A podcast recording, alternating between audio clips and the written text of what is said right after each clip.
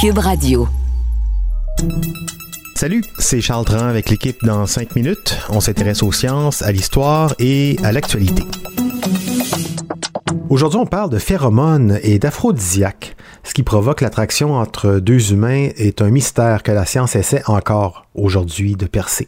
Est-ce qu'il existe des phéromones humaines, une sorte de molécule dans notre sueur, par exemple, qui attirerait le ou la bonne partenaire pour nous? Qu'est-ce qu'on sait aujourd'hui du rôle et du potentiel des phéromones humaines? On voit régulièrement sur les réseaux sociaux des publicités de parfums ou de déodorants qui jouent sur ces recettes, mais est-ce possible? Et qu'en est-il des substances qu'on dit aphrodisiaques, comme les fraises, le chocolat? Est-ce que ça joue aussi sur les mêmes types de récepteurs? La chimie et la biologie du désir, voici Sophie Croteau. Les phéromones sont des molécules relâchées dans l'air, parfois odorantes, qui provoquent des réactions chez les membres d'une même espèce. On les observe partout dans la nature où elles jouent des rôles différents selon les besoins. Elles peuvent par exemple servir d'alarme, comme chez certaines guêpes qui relâchent des phéromones lorsqu'elles sont attaquées pour prévenir leur colonie de la présence de prédateurs. Elles sont aussi utiles pour marquer un territoire, comme c'est le cas avec les chats et les chiens qui urinent autour de leur périmètre. Mais les phéromones les plus connues sont celles qui servent à attirer un partenaire pour se reproduire. Chez le bombix du mûrier, le papillon qui produit de la soie, la femelle peut relâcher une molécule qui attire instantanément tous les mâles qui la croisent. On retrouve le même phénomène chez les sangliers, mais qui fait immédiatement réagir les femelles qui présentent leur arrière-train aux mâles qui la sécrètent.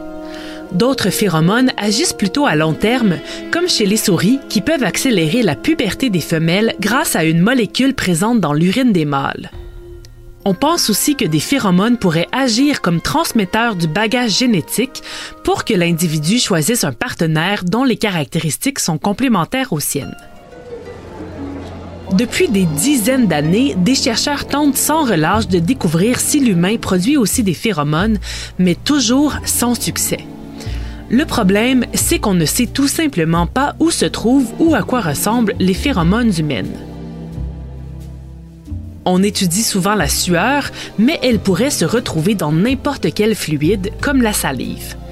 On focalise aussi beaucoup sur les phéromones qui provoquent l'attraction sexuelle, alors qu'on en produit peut-être plus qui sont du type alarme et qui seraient donc liés à l'anxiété.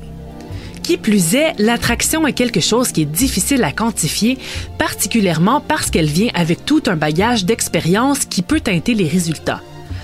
Dans des recherches où une femme doit choisir quel t-shirt imbibé de sueur masculine elle préfère, comment savoir si ce sont réellement les phéromones qui sont en jeu et non pas une ressemblance avec l'odeur d'un partenaire précédent?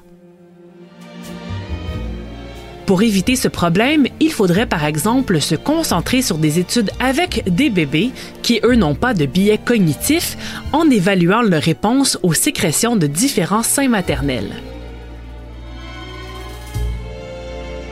Un autre type de phéromone qui intéresse la science est celui des aliments dits aphrodisiaques. Malheureusement, toutes les recherches tendent vers le même résultat.